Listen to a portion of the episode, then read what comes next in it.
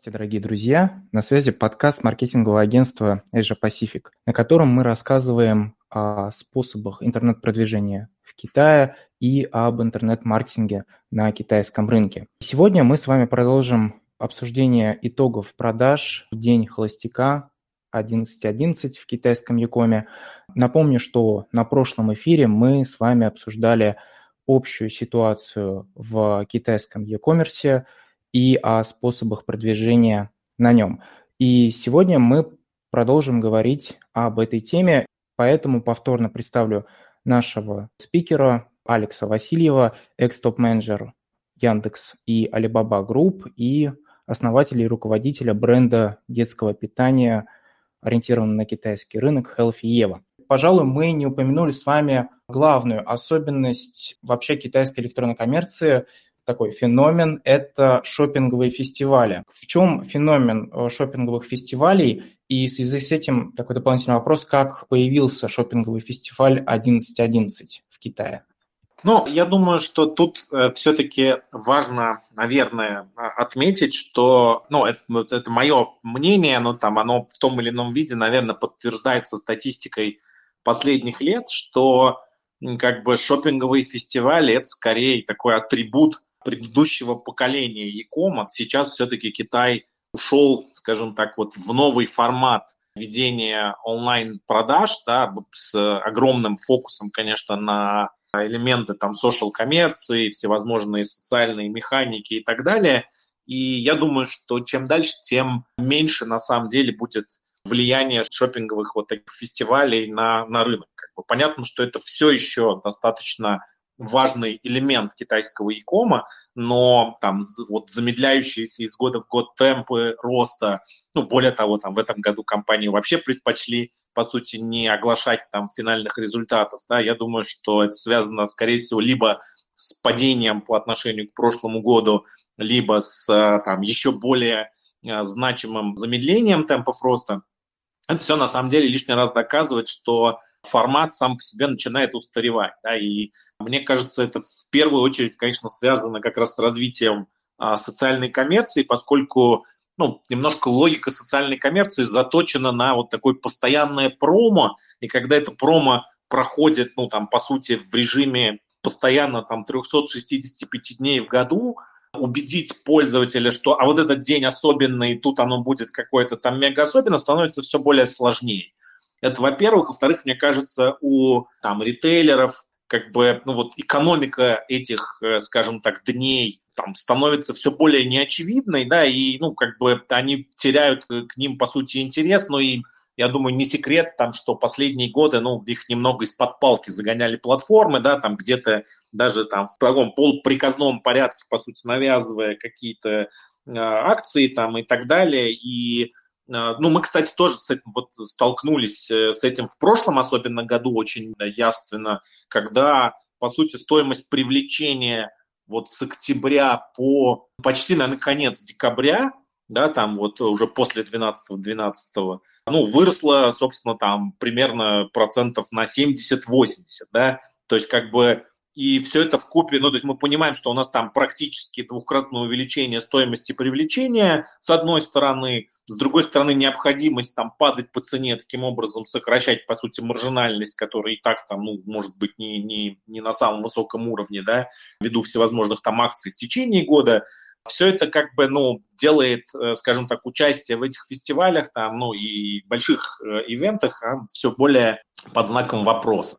Да, ну и я думаю, что это такая общая а, рыночная уже тенденция, ну, мы это видим, там как бы и а, бренды теряют постепенно к этому интерес, как бы, и, ну, и, собственно, результаты тоже там, показывают, что вот той динамики роста, которую там демонстрировал с года в год, больше на, вот, в, в ходе этих ивентов, э, собственно, не наблюдается. При том, что сам рынок Тайком продолжает расти достаточно динамично, вот, но как бы все больше и больше скажем так, пик продаж начинает расползаться в течение года. Плюс, мне кажется, тут очень важный момент, собственно, почему они появились, ну и какая философия стояла э, изначально за вот э, там, ну, первым большим фестивалем, да, собственно, вот 11.11, там День холостяка, который появился в группе Alibaba. Я просто, когда работал, мы спросили, на самом деле, у одного из основателей компании, нам, у нас был тренинг, собственно, для, собственно, топ-менеджеров, где нам как раз рассказывали про там, философию э, Дня Холостяка, мы задали вопрос в лоб. Мы сказали, слушайте, вот пока из того, что мы слышим,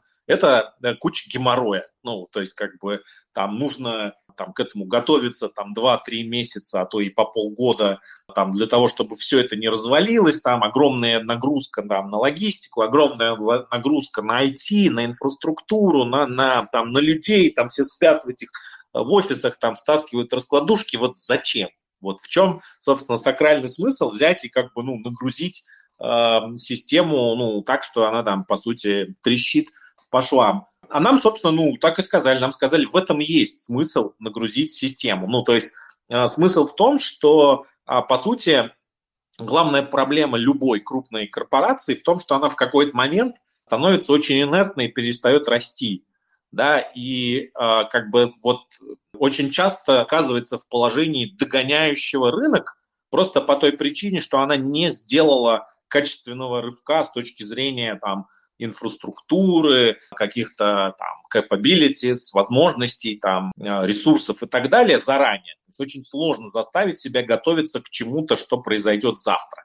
И вот как раз такие, собственно, шопинг-ивенты это прекрасный способ заставить компанию подготовиться к тем объемам, которые она на самом деле получит там через два года а, уже на ежедневной основе. И правда, если посмотреть, то, ну, как бы условно, там, тот объем, который там группа Alibaba, например, обработала там а, на дне холостяка, например, там в 2000, не знаю, каком-нибудь там 14 году или 15 году, который казался там потрясающим и фантастическим, он там через пять лет на самом деле был ежедневным среднесуточным объемом. Технически, там, технологически и операционно получается, что компания подготовилась к этому объему за пять лет. Сервера уже получили эту нагрузку, да, логистика уже как-то там научилась справляться с этим объемом и так далее. Поэтому там на самом деле очень прагматичный был такой подход, э, зачем это делала ну, компания. Другой вопрос, что там это понравилось потребителю, там подхватили конкуренты и так далее, это превратился в такой вот ну, большой феномен, собственно, китайского рынка.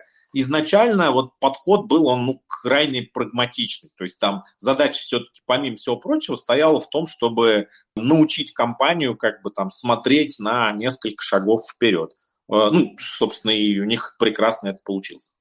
Действительно, очень прагматичный подход, и здесь э, стоит отметить такой, ну, действительно, это своеобразный инсайт, потому что, посмотрев на вообще инфополе, которое касается продвижения в Китае, и различных агентств, э, везде такие очень пессимистичные э, взгляды на итоги 11.11. Есть, конечно же, и другой взгляд с точки зрения прагматичной цели, с которой они проводят э, эти шопинговые фестивали. Как изменились объемы продаж по сравнению вот с прошлым годом, если GD и Alibaba не публиковали официальные отчеты, но все-таки есть отчеты различных э, других агентств, которые решили опередить официальные э, данные.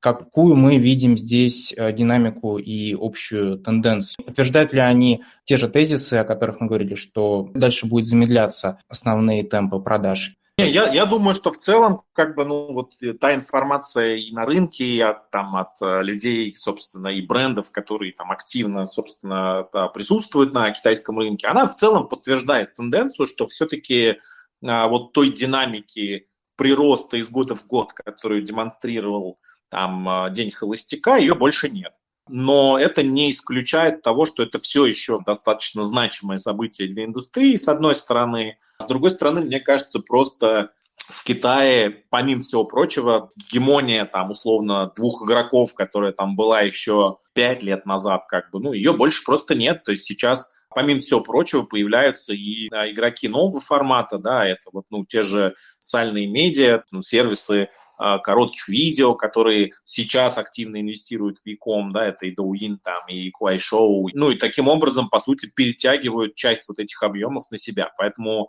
мне кажется, вот ну, главные тренды, то а, первое, это все-таки объем распределяется все более равномерно в течение года, ну, просто в силу того, что как бы социальная вот эта механика, она предполагает наличие большого количества акций в течение года, а не вот концентрированных продаж э, в один-два дня. Да?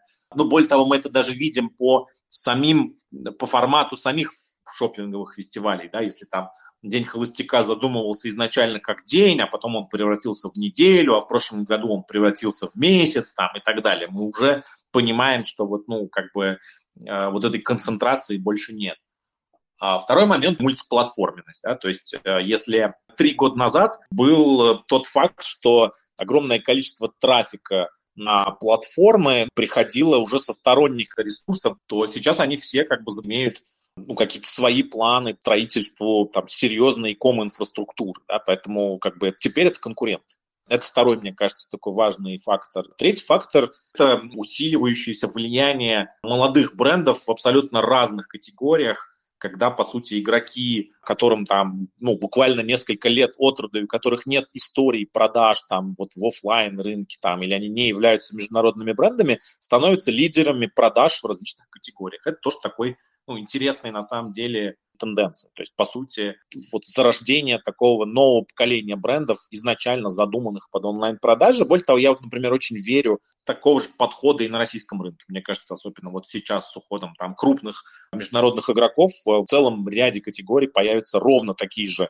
а, игроки, которые изначально будут задуманы вот под уже а, новые реалии, продажи онлайн. Не только задуманы, но и а, вся легенда у них, собственно, будет за, заточена вот под а, новый канал продвижения.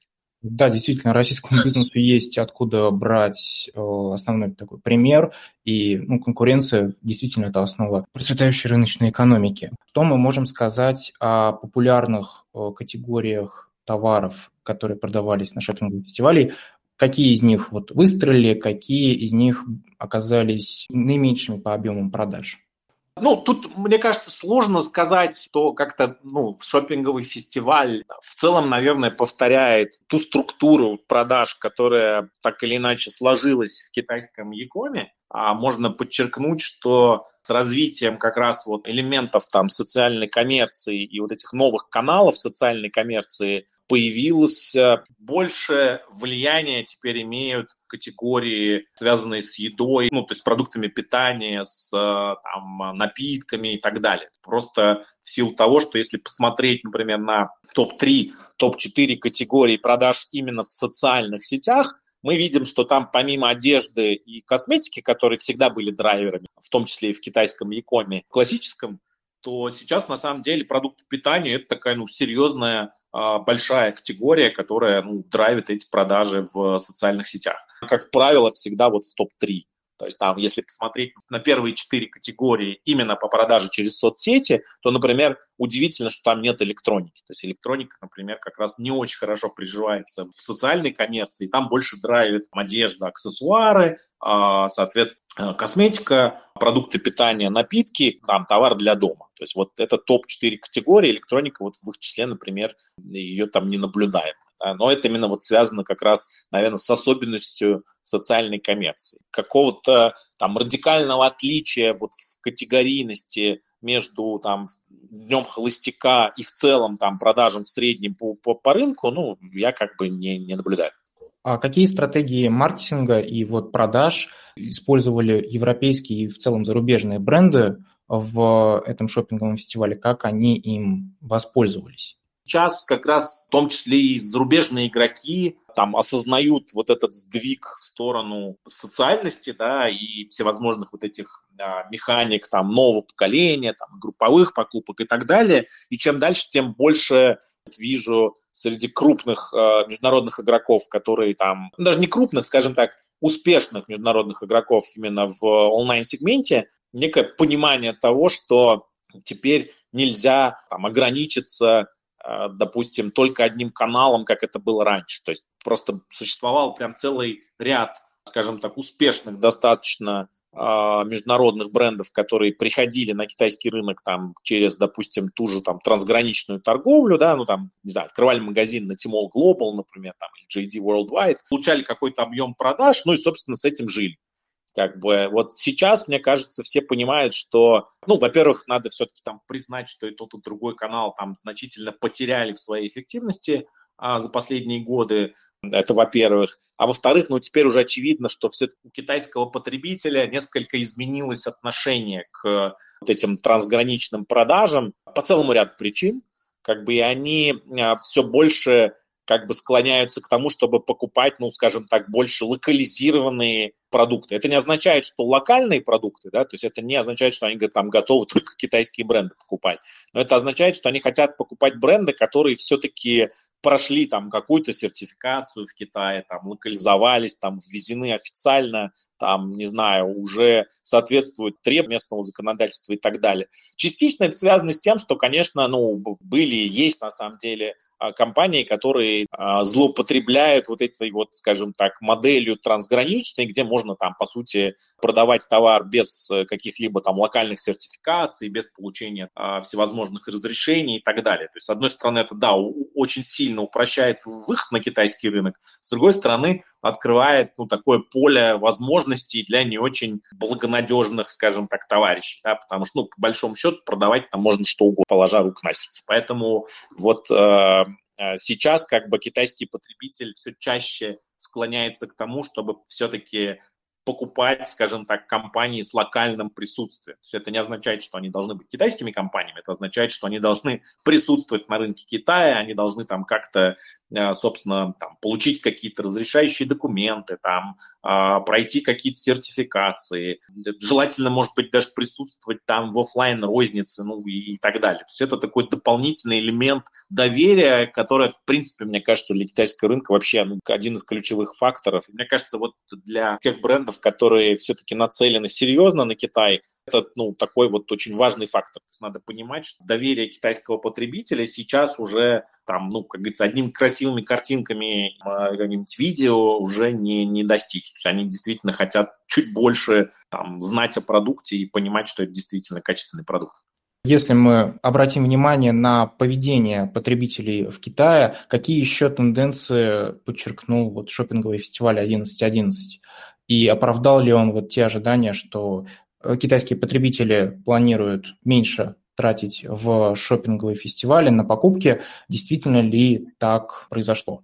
Я думаю, что в целом да. Ну, то есть, как бы есть некая осторожность. Это раз. Два, китайский потребитель гораздо лучше, типа, а, скажем так, ну, во-первых, как бы сами платформы там технически не дают возможность а, обмана потребителя, да, то есть там нельзя больше там условно завысить, например, цену, потом опустить ее там на 11, 11 и так далее. То есть вот все эти, скажем так, не очень чистые механики сейчас уже там на уровне, ну, на системном уровне на самом деле не, невозможны. А во-вторых, сам потребитель прекрасно, ну, как бы понимает, где ему пытаются там, собственно, под видом акций продать не какие-то несуществующие. Там, первый, мне кажется, момент. А второй момент, да, ну, мы видим, что люди начинают экономить там даже на примере каких-то поведенческих механик, например, покупка бандлов, мне кажется, вот сейчас там как никогда актуально для китайского рынка. Да? Ну, то есть, когда люди покупают партиями большего размера, понимая, что это дает, например, ну, там, экономию на каждой единице товара. То есть, как бы такая немножко покупка впрок,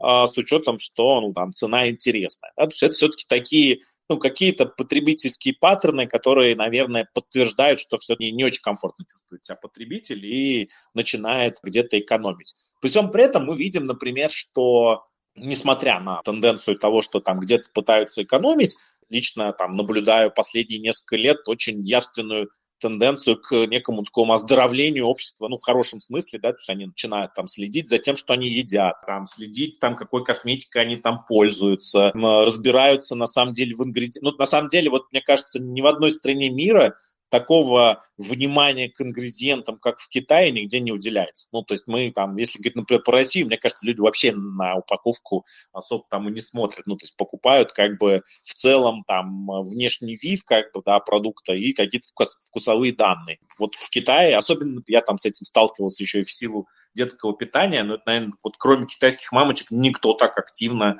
там эти упаковки не, не изучает, там ингредиенты не смотрит, как бы там от сахара не шарахается и так далее достаточно ярко выраженный тренд. То есть, несмотря на общую такую тенденцию к тому, чтобы начать все же экономить, да, при этом потребитель, китайский потребитель становится все более такой health conscious, что ли, да, вот, ну, более осознанный с точки зрения здоровья, правильных, на самом деле, вещей. Да, есть такие тенденции, и действительно мы упомянули про подходы зарубежных брендов, насколько, насколько популярно среди российских брендов э, принимать участие в шопинговых фестивалях, какой от них эффект они получают? Ну, мне пока сложно все-таки сказать про российские бренды в целом, ну, просто в силу того, что у нас, наверное, нет прям совсем заметных игроков, которые бы там смогли, ну, прям в лидеры хотя бы там субкатегорий, да.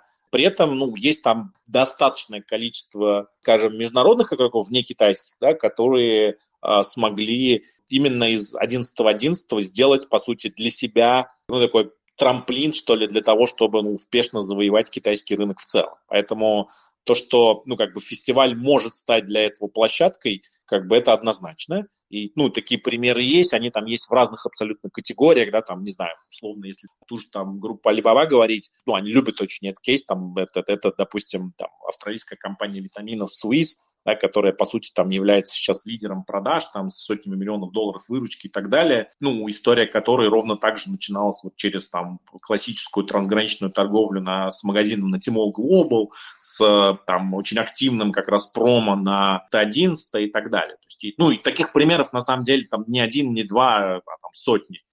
Я бы скорее, ну, там, вот перефразируя, просто сказал, что для некитайских брендов правильно выбранная стратегия на 11.11 может действительно стать трамплином для такого успешного покорения китайского рынка. Но при этом надо понимать, что это, конечно, не панацея, да, то есть это все-таки такая, ну, работа в течение всего года с э, очень активным маркетингом, на самом деле, в том числе и помимо вот всех этих видных ивентов.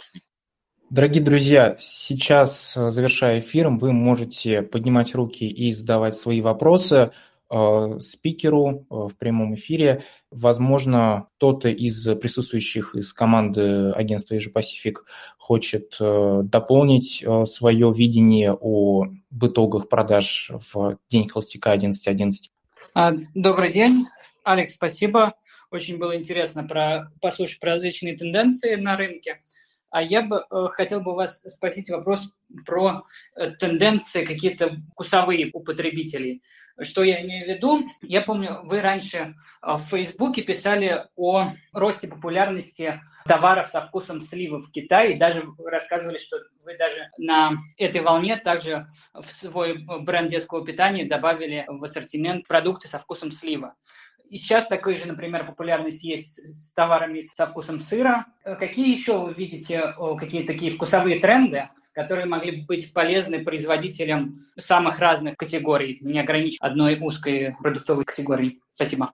Мне кажется, здесь очень важна как раз такая, скажем так, легенда, да, потому что, ну, там она, наверное, в первую очередь как бы продает. Мы вот, например, на примере черники – это прекрасно видим. Да? То есть есть некое такое вот общее э, национальное поверье, да, что там как бы глаз будет как у орла, да, есть чернику. И поэтому черника, например, у нас всегда там пользовалась и пользуется там огромной популярностью. Да? Мне кажется, вот здесь как раз очень важный этот момент. Если зачем-то стоит некий момент там каких-то ярко выраженных, даже не то что вкусовых скорее, да, вот именно, ну, то есть должна продавать легенда прежде всего, а потом уже, собственно, сам вкус. Да? Вот, допустим, с черникой там люди верят в то, что как бы она там очень благоприятно влияет на зрение. Ну, что в целом, там, наверное, врачами как-то и подтверждается. Там, с персиком, например, ну, как бы я точно знаю, что там верят, что он там способствует улучшению, например, качества кожи, да, и поэтому персик тоже там, скажем так, вот в числе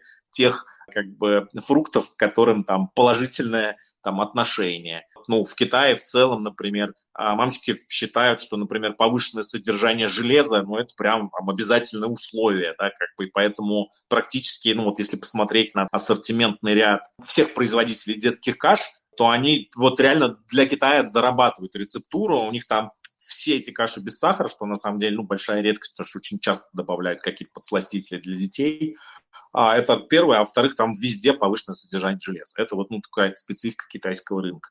Мне кажется, здесь просто, ну, я бы так ответил, важно, наверное, ну, есть два пути. Путь первый – просто отслеживать, собственно, конкурентную среду э, среди китайских компаний, ну, и там, наверное, не мудрство лукаво, просто где-то повторять, собственно, те тенденции, которые уже сложились. Путь второй, он более сложный, пытаться создавать эти тенденции, как бы, ну, здесь такое, это 50-50, да, то есть можно угадать и, правда, как бы эту легенду красиво упаковать, завернуть там, и она будет продавать, там эта история не полетит. Ну, вот, допустим, мы в свое время, кстати, вот про вкус сыра, а, у нас была история, мы, правда, задумывались о том, чтобы там запускать какие-то вещи, например, со вкусом сыра, это было первое, а второе, мы смотрели там на возможность выпуска йогуртов, например, с добавлением творога, ну, тоже сыра, да, там в китайском понимании, ну и, допустим, побоялись, то есть решили, что это как бы история, скорее всего, не полетит. Прошло буквально там два года, и появилось там огромное количество, на самом деле, а, игроков, которые очень успешно себя, вот, например, в этой нише чувствуют. Мы вот в свое время побоялись, например.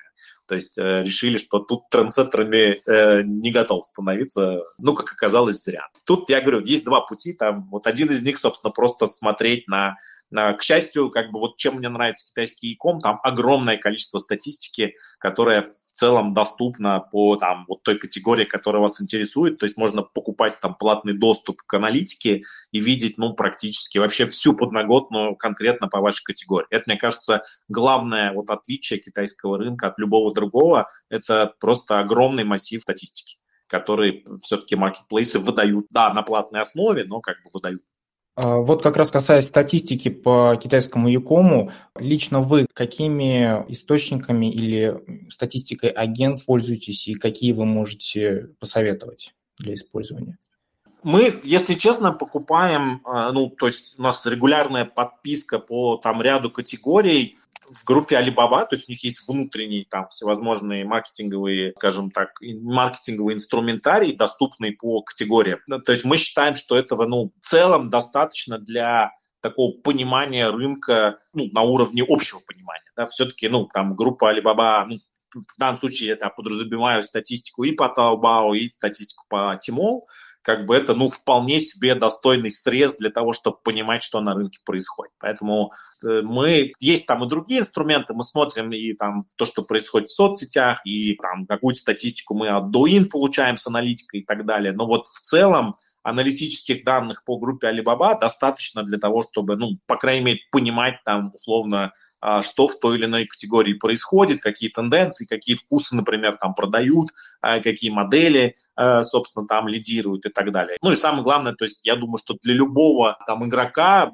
чем бы он ни занимался, как бы всегда есть возможность там выделить для себя два-три ключевых конкурента, понять, вот, вот это вот лидеры, как бы, да, и по, по сути, получая срез по лидерам, а это как раз огромное э, в китайском икоме, то, что, ну, по сути, можно видеть всю подноготную, в том числе и кон- по конкретным игрокам, да, то есть какое количество там переходов, какая у них конверсия, какой у них то есть для меня, если честно, это было вот первым шоком. Я пришел на встречу там в крупное маркетинговое агентство, говорю, вот у нас там, ну, там что-то, что-то, мы там запустились на, на Tmall Global. Они говорят, да, у вас там прекрасная конверсия, там столько-то процентов, там еще что-то, вот это видимо, вот здесь проблема. И я такой на них смотрел и долго не мог понять, собственно, то есть кто слил все. А дальше оказалось, что, в принципе, это все доступно при, при наличии платной подписки. Действительно, можно все. То есть тут как бы э, вот продать несуществующую историю как бы невозможно. Там действительно все видно. И объем продаж, и, там, и, и лидеры по продуктам, и как бы и это действительно очень огромный, ну, такой плюс для вот выработки стратегии, когда можно, ну, просто взять более успешных, как бы, и посмотреть, что у них происходит. А с вашей точки зрения, есть ли такая ну, не очень позитивная тенденция, отсылаясь как раз к скрытию данных от Alibaba HD, такая тенденция по сокрытию или не публикации данных среди e-commerce гигантов, среди э, частных агентств аналитических или государственных агентств? Ну, сейчас, к сожалению, есть. Да, мы видим, что, как бы, скажем так, такой щедрости данных, как там была несколько лет назад, как бы ее уже нет. Более того, там усиливающаяся конкуренция среди платформ, она как бы ведет там к определенному ряду ограничений. Ну, там вплоть до того, что, не знаю, там, если раньше можно было ну, по сути, там одним кликом выгрузить просто весь реестр там ваших покупателей на платформе со, со всеми персональными данными, там, с, с их имейлами, там, телефонами и так далее, то, например, вот, ну, там, какие-то платформы нового поколения, там, какой ну, там, тот же Douyin, если вы открываете там магазин, то там, ну, вот такой возможности сделать это прям единым реестром уже нет. Ну, то есть там можно посмотреть данные каждого конкретного покупателя по отдельности, да, как бы, но там перебить, например, эти там сотни тысяч покупателей, которые у вас могут быть там ручками в какой-то реестр, ну, это уже такая, как бы, то есть все теперь очень активно защищаются, как бы, и, ну, и это понятно, это все-таки продиктовано как раз, наверное, усиливающейся конкуренцией в том числе. Очень многие, собственно, там строили как раз свои стратегии на том, чтобы, условно, там где-то получить клиентов, а дальше там, например, вывести их на какую-то там другую платформу, там продавать им как-то иначе и так далее. Ну, собственно, там была такая логика, например, там, не знаю, запуститься на Тимол, там, собственно, получить энное количество там покупателей, а дальше там, не знаю, там, загонять их в какие-нибудь группы там в Вичате, где уже продавать им напрямую, там, строить какие-то комьюнити и так далее. Вот сейчас все это усложняется, данных становится все меньше, там инструментов для э, увода, скажем так, куда-либо по покупателей тоже, ну, это, к сожалению, да, такая тенденция последних лет. Увы, это печально. Но пока ожидаю еще вопросы от э, слушателей. Хотел бы еще задать такой вопрос касаемо вот инструментов, продаж и продвижения который был самым основным и самым быстро растущим и популярным инструментом продаж, это были лайвстриминги в электронной коммерции.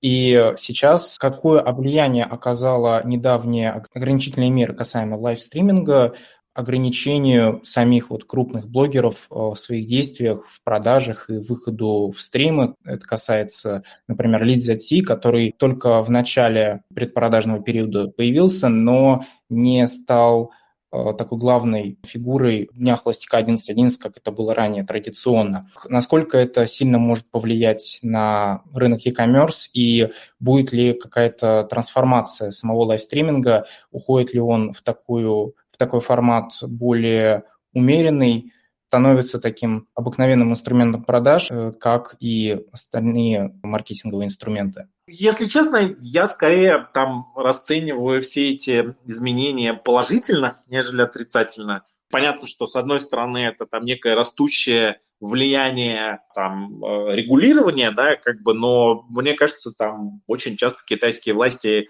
регулируют, э, ну, вполне себе э, как бы вовремя и, ну, как говорится, с, с пониманием дела. И вот мне кажется, что здесь это как раз тот случай, поскольку, ну, просто индустрия очень быстро выросла и очень быстро выросла до гигантских просто масштабов, а, при этом такой вот, ну, некой олигополией там буквально нескольких имен, да, то есть там было понятно, что появились там какие-то, не знаю, миллионы э, стримеров, но при этом там выручку, по сути, из них делали там первые 50, а все остальные, ну, там, как бы, э, либо накручивали, либо там, ну, как, то есть индустрия требовала, на самом деле, уже какого-то вмешательства для того, чтобы навести там какой-то порядок. А сейчас его активно наводят. Более того, мне кажется, там и сами платформы в какой-то момент осознали, что, ну, вот такая концентрация власти, скажем так, в руках буквально нескольких э, инфлюенсеров, ну, это в том числе риски и для платформы, ну, потому что, как бы, когда там какая-нибудь там Вея в состоянии, там, не знаю, там, продавать на 5 миллиардов за год, как бы, ну, в одиночку, ну, это, как бы, она может и условия какие-то там диктовать уже завтра и так далее. И поэтому мне в целом кажется, что а, вот этот уход, ну, от больших инфлюенсеров в сторону таких эфиров, Э, регулярных, там, проводимых самими брендами, там, с помощью обученного персонала и так далее, это в целом, ну, такая хорошая эволюционная штука. То есть это скорее эволюция, нежели, ну, там, деградация этого рынка. Понятно, что там больше не будет, наверное, вот этих вот каких-то мега-рекордов, когда там один кто-то напродавал на там, миллиарды, с другой стороны, ну, насколько это хорошо, это тоже большой вопрос даже если говорить про там, последний 11-11 в китайском сегменте, скажем так, э, продавцов,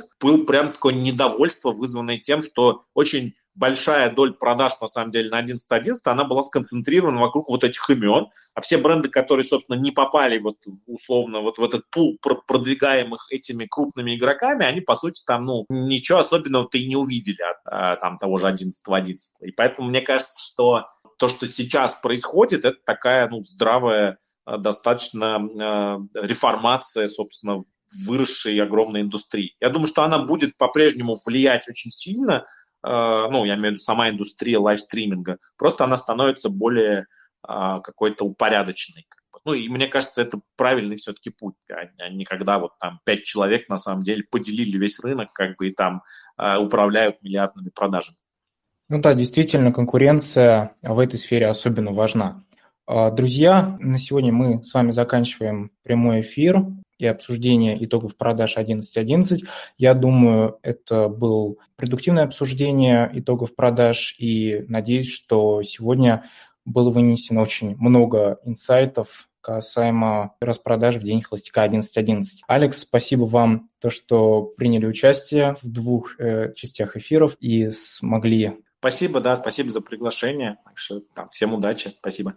Спасибо, друзья. Оставайтесь с нами на связи. Подписывайтесь на канал агентства Asia Pacific и следите за следующими анонсами прямых эфиров в декабре. Они будут еще интереснее. Всем спасибо. До свидания.